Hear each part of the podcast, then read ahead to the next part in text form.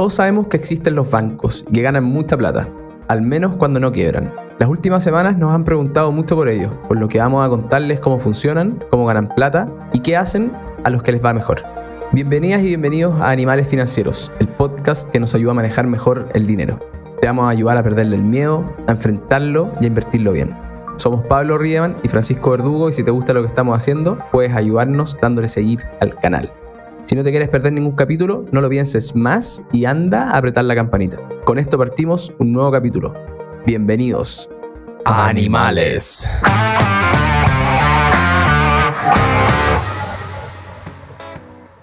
Don Pablito, otra semana. Qué rico verte, verte de nuevo. Te veo más chiquitito ahora. Tenemos invitado premium, sorpresa, tremendo. Momento de presentarle, yo creo, ¿no? De todas maneras, un, un hombre que tiene un apellido, pero impresionante para un podcast de, de finanzas. Lo invitamos solo por el apellido. Don Felipe Mercado, experto hoy día en bancos, experto en muchas cosas, pero también head de research en DBA. Felipe, bienvenido. Muchas gracias, Pablo Verdú. La verdad que experto, no, no, sé si tanto. He trabajado harto en el mundo de las acciones durante, durante toda mi carrera. Pero un poquito de, de, currículum quizá para Felipe, para que la gente lo conozca como lo conocemos nosotros. Feliz. Sí, lo tengo anotado, porque es muy extenso, entonces si no se me van a olvidar todas las cosas importantes que ha hecho Felipe. Felipe, ingeniero civil de, de la Chile, trabajó como analista de estudio en Santander, entiendo que esa fue su, su, primera pega y ahí aprendió muchísimo. Después, y obviamente dado lo bueno que es, llegó a ser gerente de estudios en Banchile Inversiones y de ahí lo robamos en, en DEA y hoy día el portfolio manager de la estrategia de acciones chilenas y, y uno de los coges de, de research de, del equipo completo. Así que, eh, nada, pues ya lo habíamos adelantado, pero qué gran apellido para trabajar inversiones. Bienvenido, señor Mercado. Como que nací condenado. claro, cuando tuviste que, que decidir en qué estudiar, no, no había opción. Claro, no había mucho que pensar. Pero nada. Pero no, la verdad, muy afortunado. Yo partí trabajando en 2005 y me han tocado las vacas flacas, las vacas gordas, las menos gordas, las menos flacas. Y se aprende mucho, la verdad. Y para alguien que, que le gusta un poco conocer de las industrias, conocer de las compañías, es súper interesante trabajar en, en, el área de, de estudios de, en mi caso, en una corredora y hoy día en DBA ya manejando portfolio y, y un poco ensuciándose realmente las manos, ya que las decisiones que uno toma, a diferencia de cuando uno trabaja en el sell side, acá sí uno las ve plasmadas en los retornos de, de los portfolios. Muy interesante y yo creo que toda la experiencia...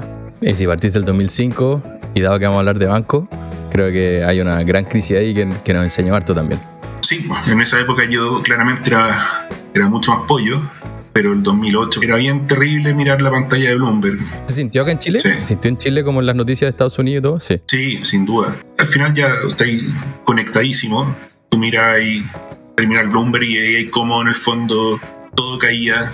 Era un, un de sangre, la verdad. Era, era muy, muy fuerte y eh, por eso creo yo que hoy día si lo comparo con lo que estamos viviendo, probablemente lo de hoy es muy distinto a lo que, estamos, a, a lo que se vivió en ese minuto. Yo entré a trabajar el 2011 y justo, no sé si te acordáis Felipe, yo creo que sí, pero partió la, la crisis de, de, deuda, de, en Europa.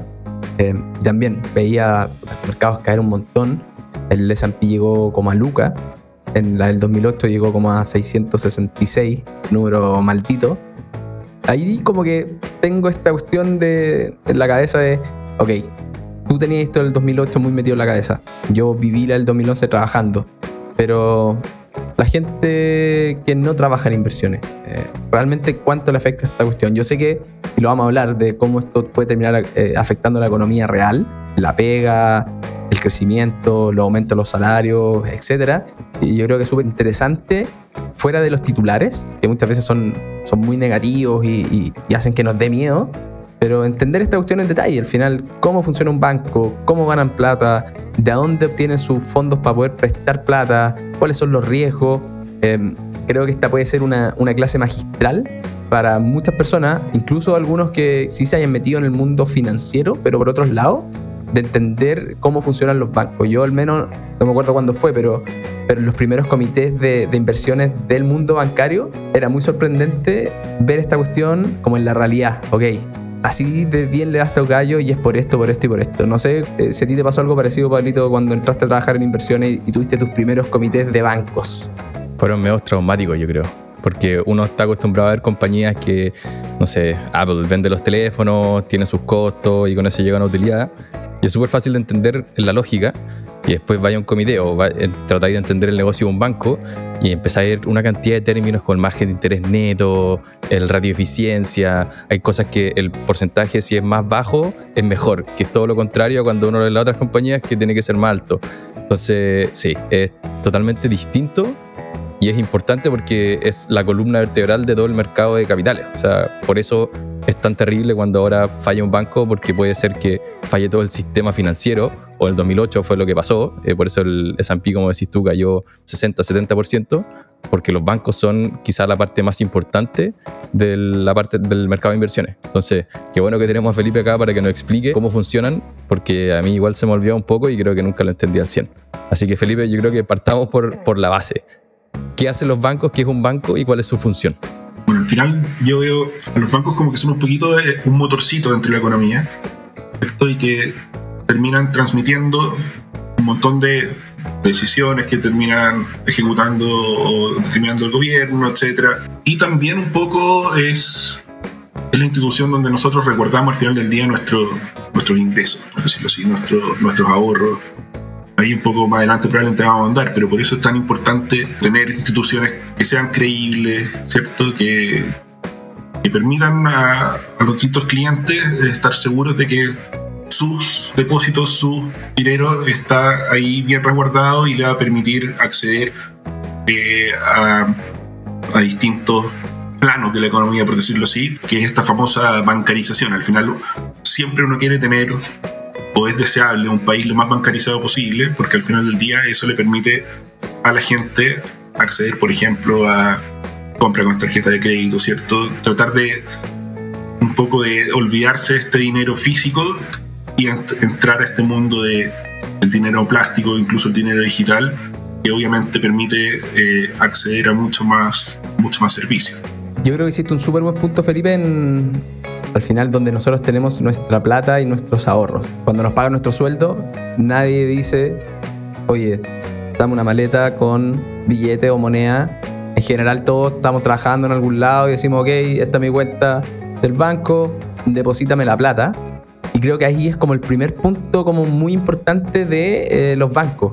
Al final los bancos luchan por tener muchos cuentacorrentistas o, o cuentavistas, que no sé cómo, cómo se les dice, pero yo me acuerdo en la universidad y el banco rojito, bien grandote, había pagado las, eh, completa la sala de computadores para que fuese la sala de computadores más grande posible, pero obviamente la universidad le dejaba eh, o le daba preferencia para que sus alumnos todos sacaran cuenta corriente y en algunos casos tuvieran la tarjeta, la Black, sin estar ganando ni un peso. Entonces, partir de un poquito por ahí, ¿por qué los bancos hacen eso? ¿Por qué luchan tanto por que la gente les deposite su sueldo a fin de cada mes? Bueno, en el caso particular de, lo que tú contabas, obviamente lo hacen con miras a que vas a ser probablemente un profesional exitoso, que en algún minuto tu sueldo lo vas a terminar depositando en ese banco, ¿cierto? Y eso extrapolarlo al final. Los bancos quieren probablemente fondearse eh, de la forma más barata posible, captar depósitos de la forma más barata posible. Ojalá que esos depósitos se mantengan en cuenta vista, cuenta corriente. En el fondo no están generando intereses, por decirlo así. Y una vez que el banco capta estos depósitos, tiene en el fondo recursos para poder prestar esa plata, ya sea como colocaciones de consumo o colocaciones comerciales, eh, crédito hipotecario, y ahí tú tienes este juego de que está captando dinero barato, por decirlo así, y prestando dinero caro. Y ese diferencial es lo que termina siendo lo que mencionó Pablo al inicio, el margen de interés, que es la principal fuente de ingreso del banco. Al final ese, esa es, la, la, forma más básica, si uno quiere ver lo que es el banco. Palabras difíciles para decir algo fácil. El NIM. El NIM. El NIM, exactamente. Y ahí Felipe lo explicó súper súper simple. Claro. Y después entra en el fondo todo el tema del manejo del riesgo. En el fondo no le puedes prestar a cualquier persona. Las personas tienen que cumplir ciertos requisitos porque si no empieza a elevarse el riesgo de crédito de tu cartera. Y ahí entra ahí un poco ya a las profundidades del mundo y el sector bancario y, hay, son modelos muy sofisticados, obviamente, eh, de manejo de, de, distintos tipos de riesgo y que permiten al final del día tener a bancos como el que mencionabas tú al inicio, que tienen unos ROE súper importantes, hoy día probablemente un poquito más ineficiente que, su principal competidor, pero son bancos que han demostrado ser muy, muy capaces y muy hábiles eh, en el manejo del riesgo y en la generación de rentabilidad. Bueno, y como haciendo un, mini resumen, entonces, un negocio un banco es captar o recibir este fondeo que decís tú, o sea, recibir plata y después prestarla a un margen un poco más alto, que es lo que ellos denominan las colocaciones. Eso es como la base de un banco. Exactamente, los créditos. Exactamente. Y con el incentivo de que ojalá la gente no tome los depósitos, que la dejen en la cuenta, para no pagarles nada. Claro. Es el ideal al final que quiere un banco. Dale, perdona. sí, no, para allá, iba. Como supimos que los bancos reciben plata por parte de la gente como nosotros que le deposita su sueldo y a lo más toma un depósito a plazo. Pero también hay otras formas de que consiguen plata. Claro. ¿Cuáles son esas otras formas? Esas otras formas son básicamente ir, ir al mercado de valores, emitir bonos u otros instrumentos de deuda para conseguir financiamiento. Dado el tamaño del banco. Y como una institución tan grande, generalmente es un bono con una buena tasa. Exacto, exactamente, exactamente. Y lo otro que es muy típico, y de repente ustedes también lo han visto como, como clientes de banco, que quieres invertir algo de corto plazo, un depósito a plazo, y ves que de repente el banco A te ofrece una mejor tasa que el banco B, ¿cierto? Eso muchas veces muestra que hay un banco que le cuesta más que otro el estar captando fondeo barato.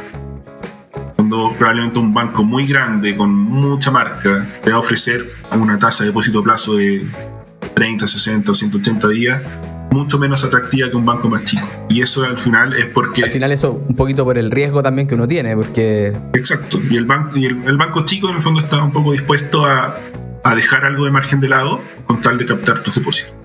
Y así un poco uno empieza a mirar cómo, cómo empiezan a competir entre ellos, básicamente. Oye Felipe, y una duda, porque al final uno cree que todos los bancos son iguales, pero, y lo vamos a comentar un poco más adelante con lo que pasó con Silicon Valley Bank, era un banco que se dedicaba a las startups. Y yo eso tampoco lo tenía tanto en la cabeza antes de, aprender algo de este mundo, yo no sé tanto, pero, pero ¿por qué un, un, banco se puede dedicar más a las startups o se puede dedicar más a las personas? ¿Cómo funciona eso? Probablemente son definiciones de negocio. Lo que es importante tener en cuenta es que todos estos bancos de una u otra forma están regulados o supervisados por la misma lupa. En el caso particular de, del SBB y comparándolo con los bancos chilenos, por ejemplo, a nivel Chile tú ves que a lo mejor hay bancos que están más enfocados en consumo, como podrían ser los bancos Falavera, los bancos Ripley, otros con un sesgo un poquito más hacia las colocaciones comerciales, como podría ser el Itaú, y otros que ya son más equilibrados y que son estos bancos más grandes, como el Santander o el Chile. Pero, pero creo que este caso del SBB lo que te, lo que te muestra al final es como la, importancia de, tener una buena base de diversificación en, en tu cartera de colocaciones, ya sea por la industria donde estás apuntando, el tamaño de los depósitos, de, los, de las colocaciones individuales que estáis colocando en el mercado. Porque si en el fondo son todos iguales al final, te puede pasar esto de que viene una corrida y, y, tu banco no es capaz de absorber los compromisos. Y ojalá que no se conozcan entre ellos. Y ojalá no se conozcan entre ellos. Perfecto, pero antes de que nos lancemos a lo de Silicon Valley Bank, eh, hablamos un poco de esta estructura de cómo ganan plata los bancos, el margen de interés neto, que es la principal forma que ganan plata, pero quizás no la única. Mencionaste también el riesgo de crédito, que es el principal riesgo que tienen los bancos, pero también hay otro gran riesgo que es el de la tasa de interés, bueno, este año, como han subido las tasas en los últimos años, ha sido bastante importante. Y no sé si algo se me está quedando en el tintero para entender este modelo de negocio de, los bancos. No, solo mencionar que como otras fuentes de, ingresos, son estos ingresos que no están relacionados necesariamente al interés, sino que son más bien eh, misceláneos, por decirlo así, o, como los que te cobran, los cobros que te hace la tarjeta de crédito, o el spread que te cobran eh, sobre el tipo de cambio cuando tú haces alguna operación que involucre dólares. Ese maldito tipo de cambio. Exacto, todo ese... Todo ese y que no es, no es igual para todos, depende de cada cliente. Eso yo lo descubrí hace no tanto. Depende, depende, exactamente. Entonces eso también son fuentes de ingreso del banco. Y cuando tú ves esta línea de un banco de los ingresos no relacionados a interés, obviamente es deseable que sea alta, porque al final te entrega una base de ingresos recurrente está un poco independiente de lo que pasa en el mundo de, la- de las tasas, por así. ¿Qué tan alto puede ser eso? ¿5% de todo lo que ganan? ¿10, 20? No lo tengo en la cabeza en este minuto, pero, pero no dejan de ser irrelevantes, por decirlo. Nah, sí importan. O sea, sí, sí importa. Y ese mundo no tiene como no tiene como tope fijado por el regulador, ¿o ¿no? Como que se regula solo entre la, por la competencia. No, igual hay, igual hay regulaciones, hay regulaciones y, y obviamente no te pueden cobrar lo que ellos quieran por distintos tipos de servicios. Perfecto, porque al final en, en los créditos, no sé, pues tenía esta cuestión de la máxima convencional y todo eso, igual son altísimas, eh, como que están más allá de lo que uno esperaría que, que- que quizás deberían ser, pero el mundo de las comisiones, ya yo pensaba que era como cada uno cobra lo que quiere y filo, pero, pero al parecer no. No, al final los bancos, con el tiempo, creo que, que también se han preocupado de, de parte de la, de, la, de la rentabilidad, por decirlo así, sí compartirla con los clientes. Al final no pueden cobrarte lo que quieran. Y sobre todo cuando tienes competencia. Al final hoy día este tipo de servicios terminan, para bien o para mal, comoditizándose. Hoy día tú ves que, por ejemplo, el que partió con una banca más digital ya no es el único en el mundo de la banca, de la banca digital. Hoy día hay todos los bancos tienen sus plataformas digitales y súmale cómo ha ido penetrando el mundo fintech, que también de una u otra forma también termina quitándole, entre comillas, clientes a los bancos tradicionales. Igual ahí quizás solamente hacer un punto de... No estamos diciendo que los bancos sean malos ni nada, juegan su rol. eh, probablemente hay cosas que siempre se podrían hacer mejor. Obviamente las fintech le, le meten presión para que, para que, para que no cobren tan caro quizás. Y, y creo que este mismo podcast eh, lo escucha gente que le interesa estar informada y por eso los bancos también lo saben, lo empiezan a ver y, y empiezan a tomar acciones porque si no esos clientes se les van a ir. Pero pero a ver, los bancos juegan un rol increíble, eh, ayudan mucho a multiplicar quizás como el efecto del dinero, el crecimiento de la economía, etc. Y, y como se llama el mundo fintech también tiene sus pifias eh, y lo hemos visto en, las regulaciones o esta, hay un banco fintech alemán que hace un tiempo descubrieron que quebró porque claro, quizás no están bajo las mismas regulaciones, entonces los bancos tienen sus cosas positivas, tienen sus cosas negativas. La idea es que lo entendamos y ahí que vamos a tomar las mejores decisiones para ver qué banco tenemos o qué hacemos con nuestra plata. Yo, yo tengo una pregunta a raíz de eso. Quizás mi lado, sale mi lado más preocupado. Porque mencionaste que las distintas regulaciones pueden afectar qué hacen los bancos. Y al final son un ente tan importante que el regulador juega un rol súper importante. ¿Quién es este regulador, Felipe? ¿Y, y qué hace con los bancos? En el caso nuestro es la CMF, que hoy día supervisa todo, y al final es, es el, el encargado de rayar la cancha, básicamente, y supervisar que, que se estén cumpliendo las reglas del juego. ¿Qué, qué tipo de reglas son esas? Y además, y además tiene, y además tiene, en el caso particular del banco está el Banco Central, ¿cierto? está el mismo Ministerio de Hacienda al final. El sistema bancario privado, por decirlo así, obviamente tiene que estar en coordinación con todo lo relacionado con la política pública, ¿cierto? Y, y cumpliendo las reglas del juego para que en el fondo la, la credibilidad y, el funcionamiento de nuestro mercado esté en óptimas condiciones. Entonces, quizás Felipe ahí sería bueno si podéis darle una vuelta en cómo se relacionan los bancos privados con la CMF, que es el regulador, y el Banco Central.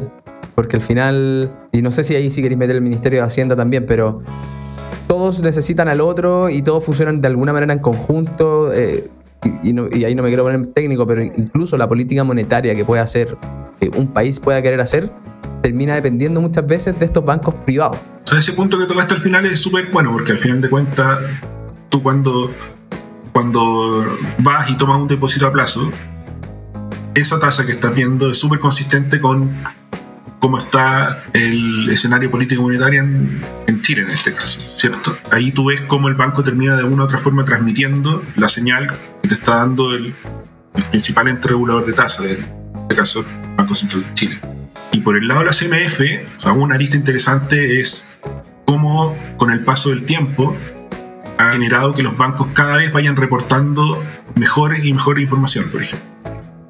Los bancos, a diferencia de las compañías que reportan EBITDA, tienen que reportar de forma mensual una serie de ratios, cuentas, etcétera, que hace que sea muy abierto y muy fácil de no palpar, pero de, tratar de, llevar el pulso de cómo va el sector, la economía, puede ir monitoreando cómo va el crecimiento de, las colocaciones, de los distintos segmentos.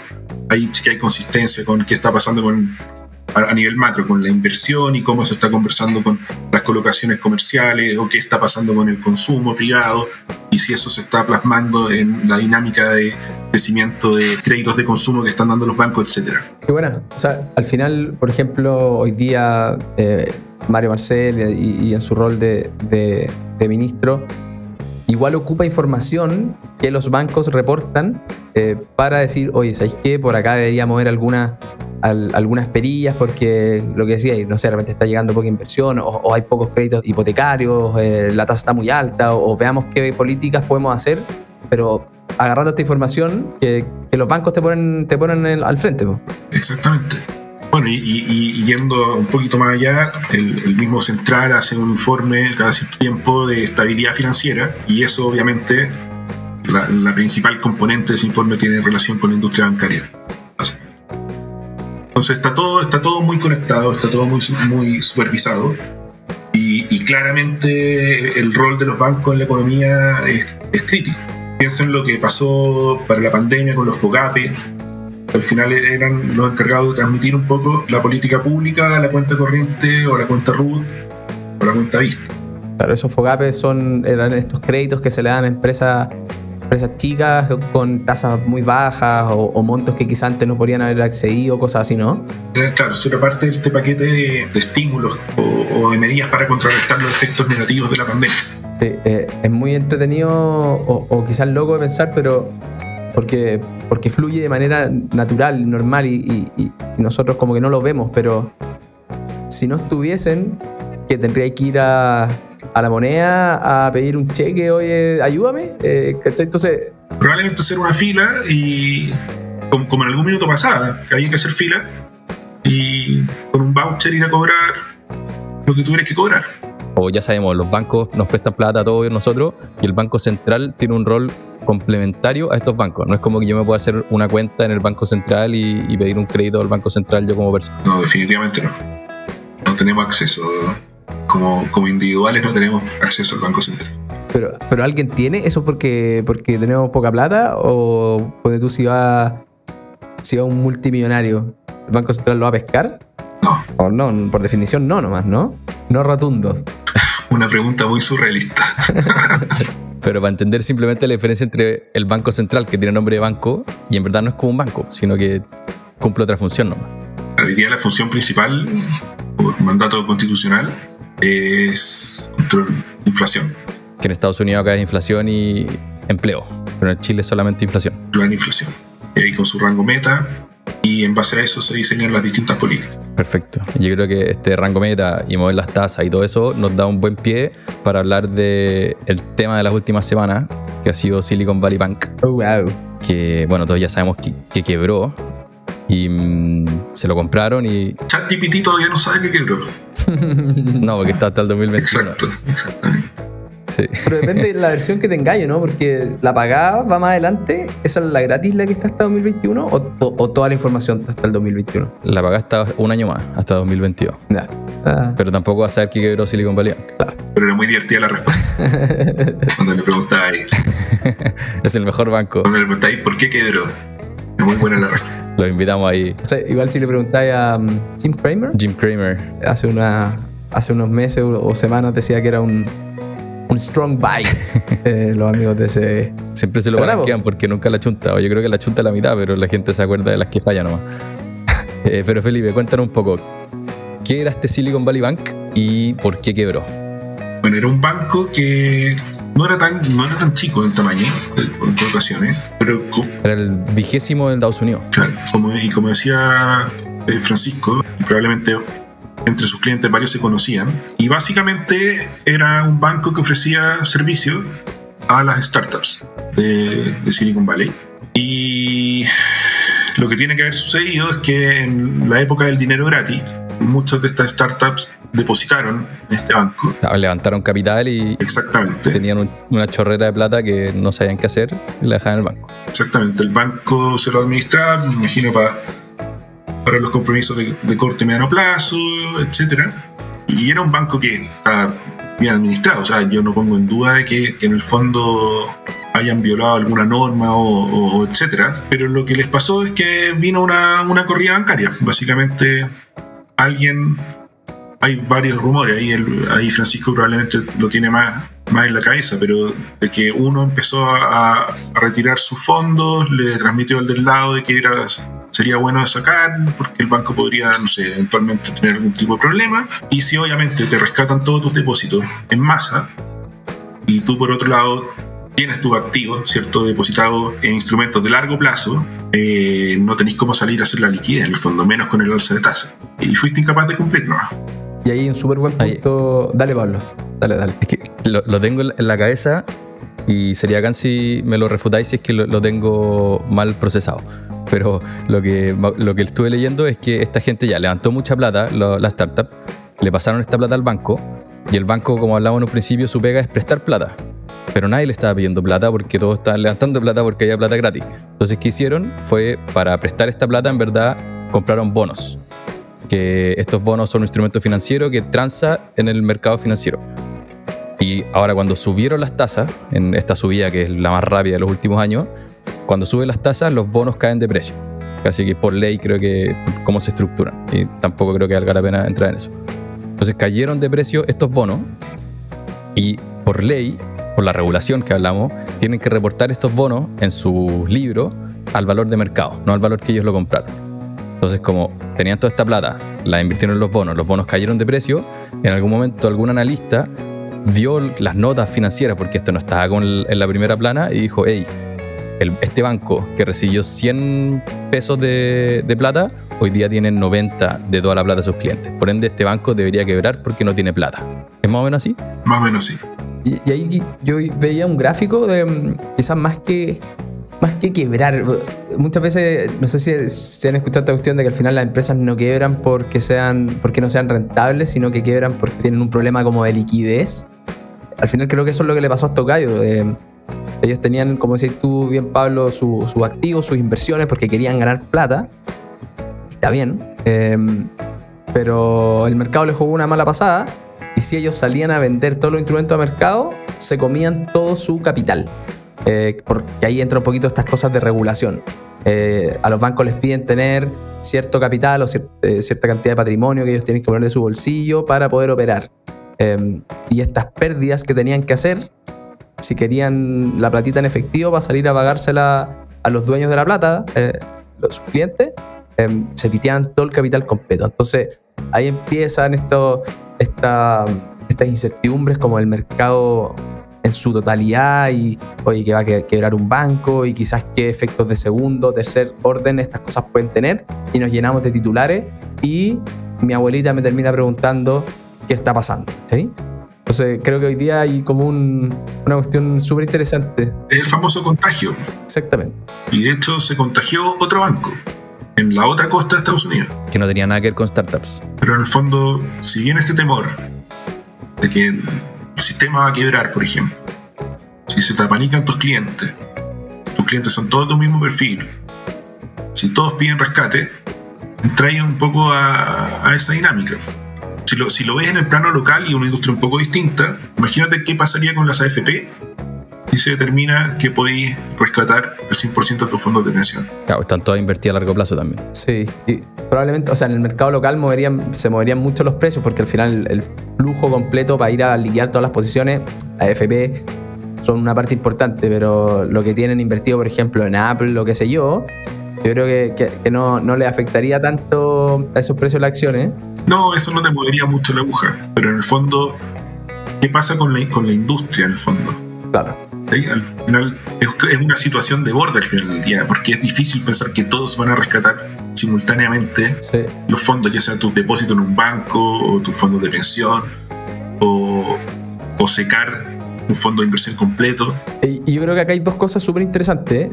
Uno, que este concepto que estamos hablando te hace diferenciar esta crisis bancaria, crisis, si, si queremos decirlo, yo creo que todavía no es no, no, no una crisis, ok, que era un banco, pero, pero, pero nada que ver con lo del 2008, y hacer la diferencia. Al final, esta es una cuestión de liquidez, podríamos decirlo así. O, y por el efecto de la de interés y todo lo que, todo lo que tú quieras.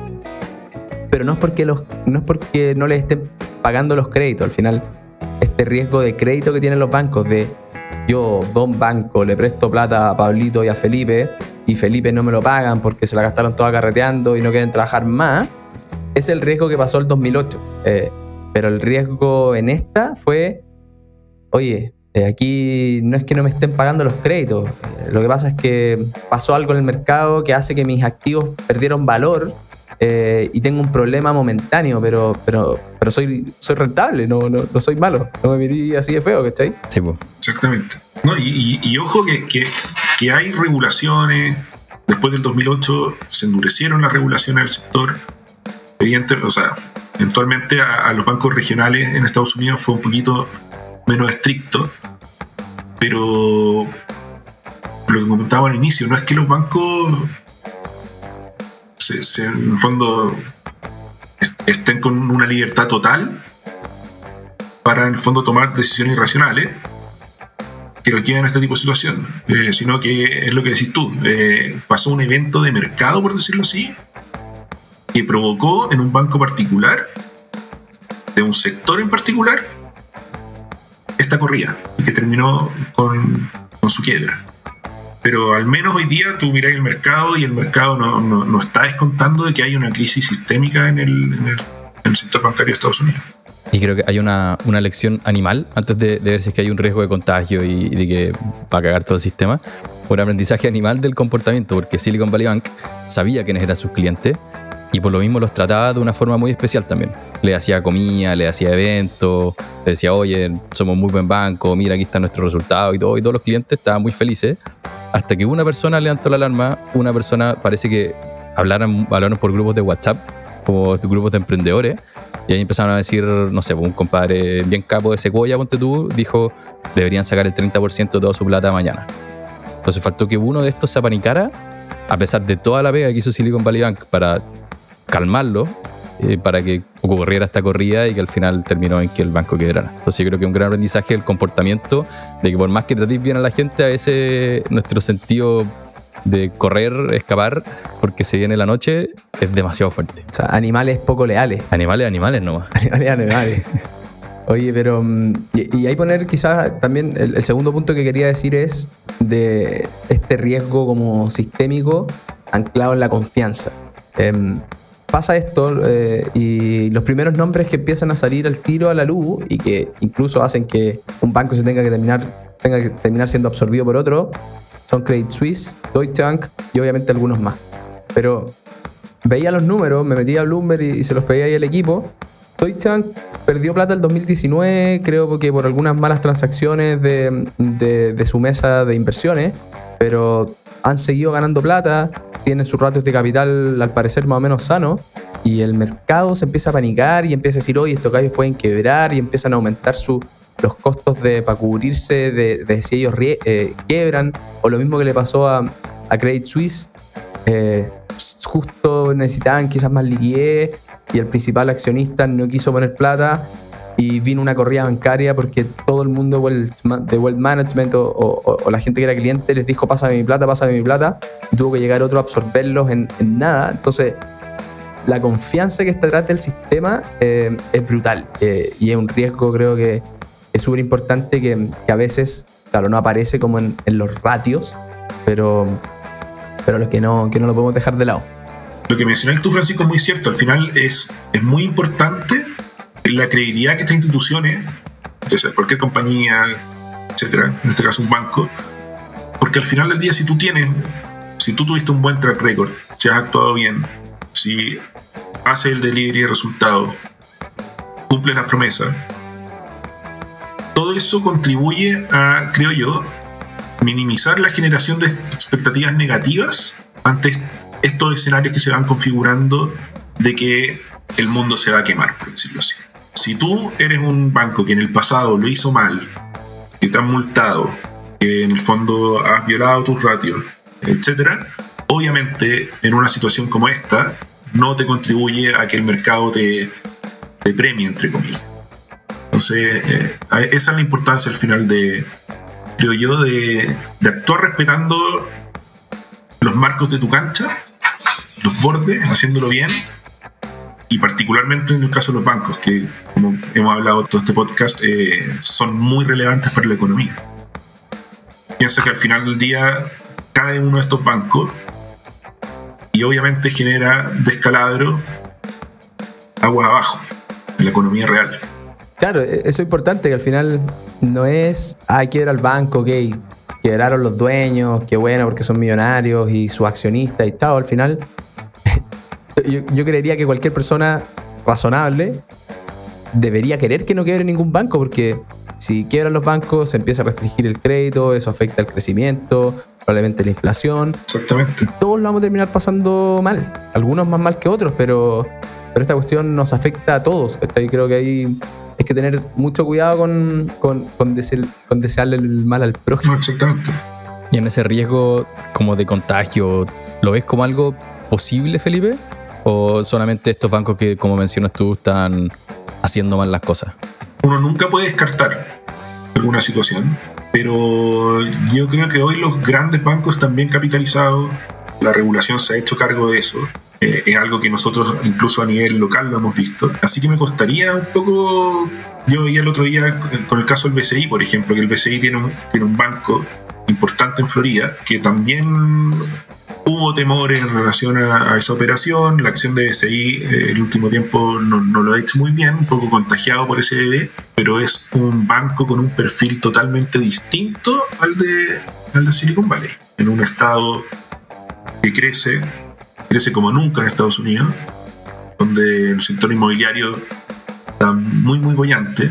Pero así todo, el contagio inicial, por decirlo así, te pega. Después uno tiene que empezar a desmenuzar un poco y ver si realmente tiene sentido o no la corrección. Ahí es lo que, hemos, lo que hemos dicho muchas veces, al final el mercado, no Felipe, el mercado real, son muchas personas tomando decisiones, eh, con muchas emociones metidas y al final pasa eso, porque no tenéis tanto tiempo para analizarlo bien y decir, ok, y pricear todo perfecto y, y- y- y no generar estas volatilidades.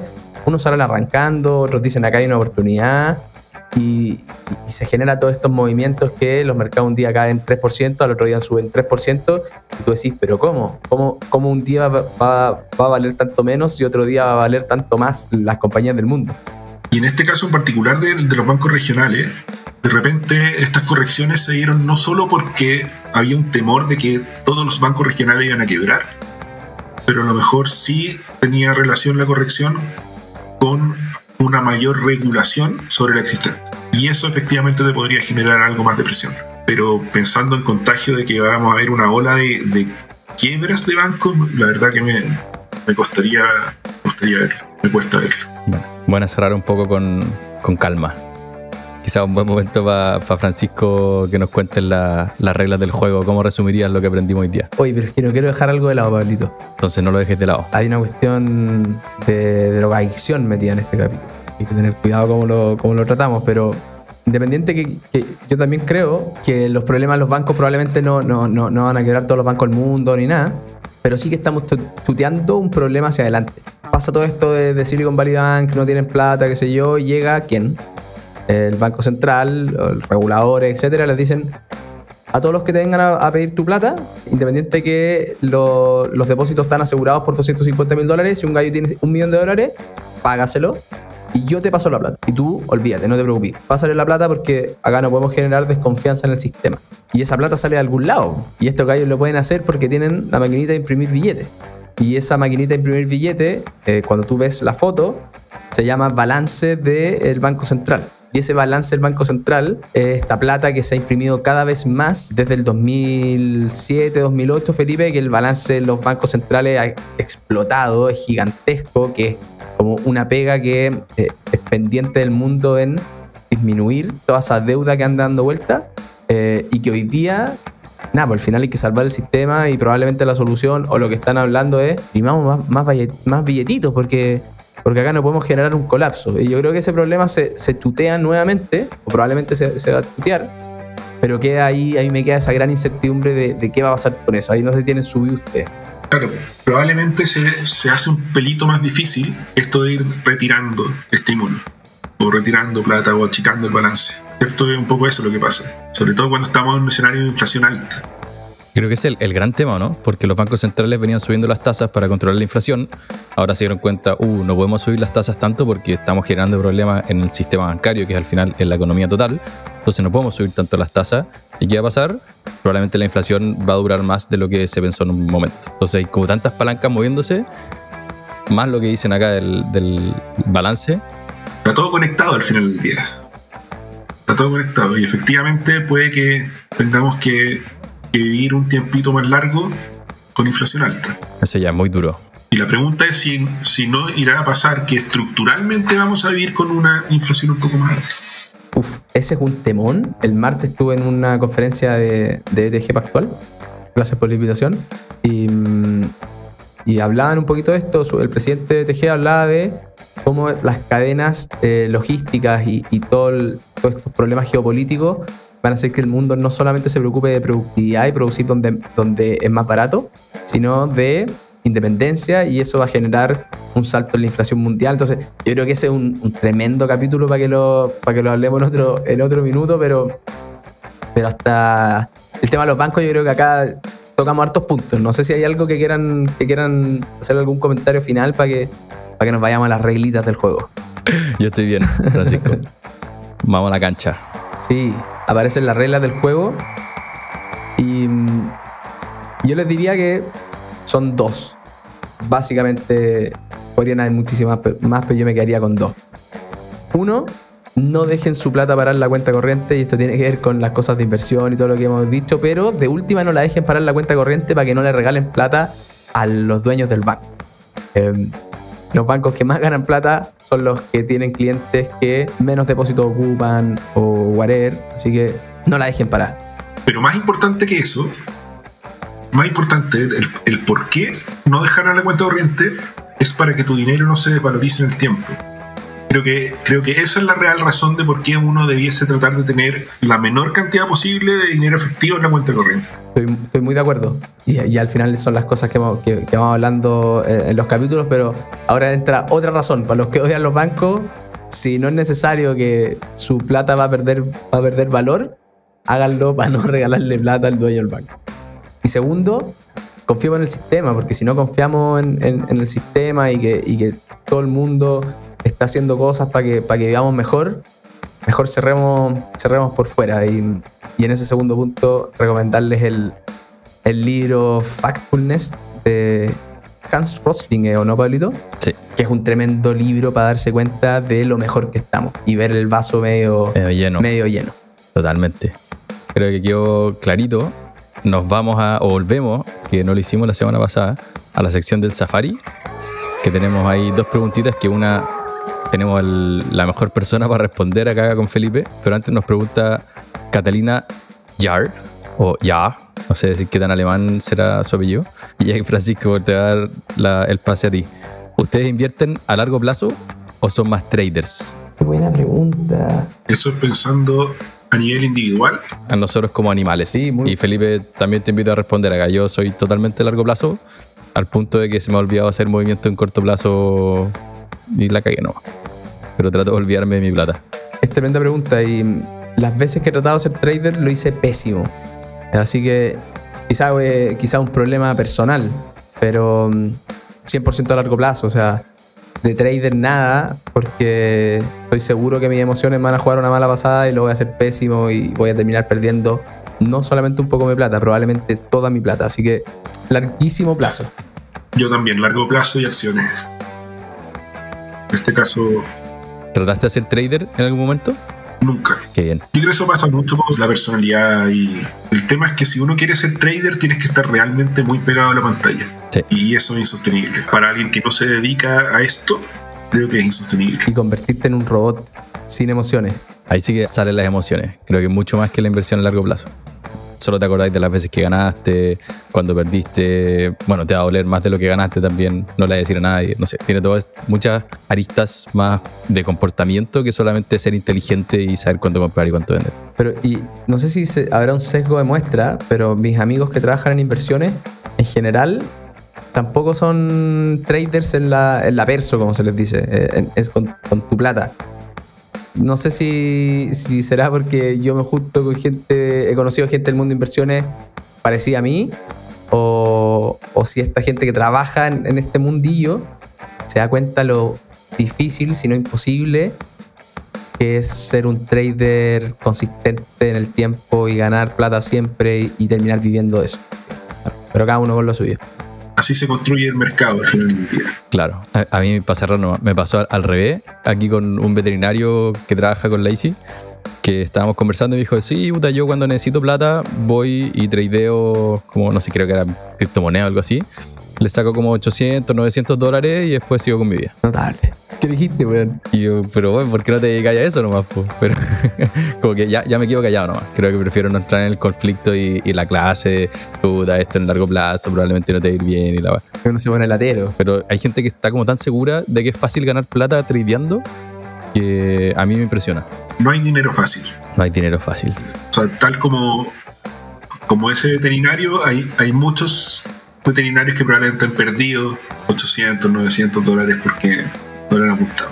Pasémonos al, al largo plazo, a lo nuestro entonces. Aquí nos pregunta Ricardo Mella, o Mella guion bajo Ricardo, hablen de eFund. Así que Felipe, Oh, wow. el micrófono es todo tuyo. EFund. Eh, ¿Qué les gustaría saber de eFund? Eh, Yo creo que hemos hablado un poquito en el podcast, pero yo creo que un- una descripción corta o, algo choro. es un- fondo que, que lanzamos eh, a fines de noviembre del año pasado y el foco es básicamente invertir en compañías que están en el mundo de la electrificación, ya sea aportando desde el, desde el prisma de la generación de energía. Ahí tenemos generadoras, tenemos las compañías que, por ejemplo, eh, producen los aerogeneradores que no necesariamente operan reactivos. Después tenemos compañías que están en, el lado de la transmisión de energía. Ahí hay productoras de cables como, como NKT, por ejemplo. Y las que pueden ser un poquito más evidentes de repente son compañías como Tesla o como BYD de electromovilidad. También tenemos compañías que eh, apuntan a, a mayor efi- eficiencia de uso de un uso más eficiente de la electricidad a nivel industrial.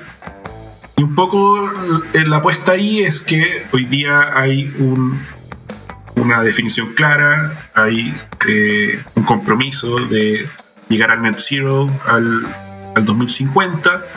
Eso va a implicar que se va a acumular una inversión, si no me equivoco, cercana a 1.4 veces el PIB mundial de aquí a 30 años. Y va a haber compañías que se van a beneficiar de, de esta inversión, de este CAPEX que se está desplegando. Y ahí es donde nosotros apuntamos. En el fondo es una tendencia que se está consolidando, que es relevante, que cada día hay más conciencia del cambio climático, etc. Y vemos que en este mundo de la electrificación del mundo, valga la redundancia, eh, hay mucho espacio para obtener retornos. Ayer eh, almorzando, no me encontré porque no lo conozco, pero lo vi pasar. Bueno, oficio de ayudante, pero no se acuerda de mí. Juan Carlos Joet. Mucha gente nos pregunta cuando, cuando hablamos del, del IFAN si invierte en hidrógeno verde. Y yo creo que gran parte de la gente que le gusta invertir o que anda buscando estas inversiones quizás más del mundo como rentable, no sé, siempre es difícil ocupar esas palabras, se pregunta cómo invierto en hidrógeno verde. Así que, Juan Carlos, si nos estás escuchando, invitadísimo al podcast. Me dijiste que mandar un correo, te lo voy a mandar y te vamos, esperamos tenerte prontamente acá. Sería tremendo un capítulo de hidrógeno verde para Chile. Sí, señor. Sí, bueno, hay un potencial gigante y, y dentro de, la- de- de las compañías del IFAN tenemos a Enel y Enel tiene un proyecto en carpeta gigante en Magallanes en torno a hidrógeno verde, que si se acuerdan hace un tiempo se cayó por temas medioambientales, pero probablemente en algún minuto eso se, se debiese reponer.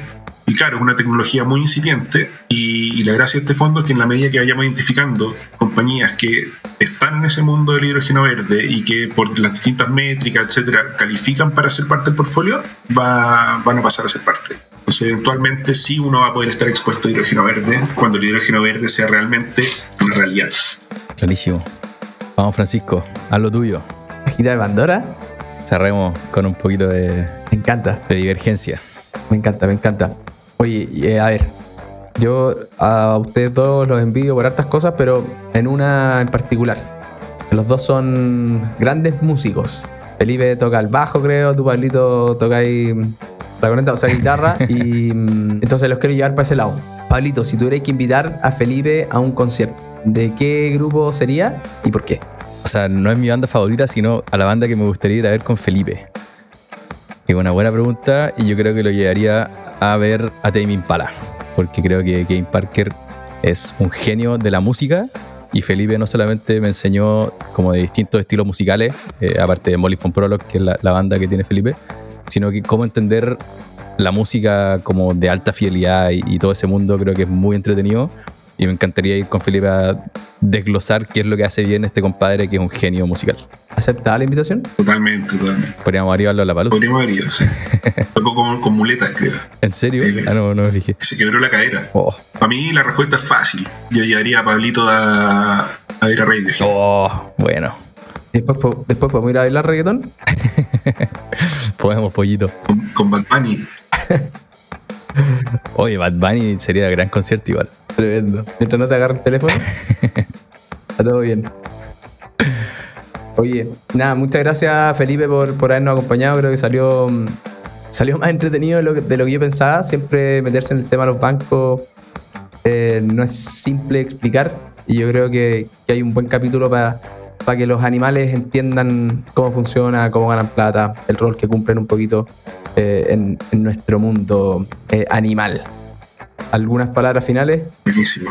No, muchas gracias por la invitación. Súper entretenido y cuando quieran pueden volver a invitarme. Yo feliz. Muchísimas gracias, Felipe. Gracias, Francisco. No gracias a Zencaster porque no supieron que tuvimos muchos problemas en la grabación, que se nos cortó varias veces, pero esperemos que ustedes no lo noten hasta este momento. Esperamos que se hayan entretenido.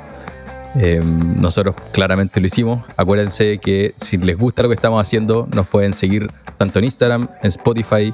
Vamos a estar subiendo harto contenido en Instagram. En Spotify, clica la campanita porque les va a avisar cuando subamos los capítulos que estamos tratando de que sean los martes. Aquí estamos Pablo Riemann y Francisco Verdugo en la producción y la locución. Rodrigo Aguilar, Rorris en la edición. Felipe como el maestro invitado hoy día. Y así nos despedimos. Animales.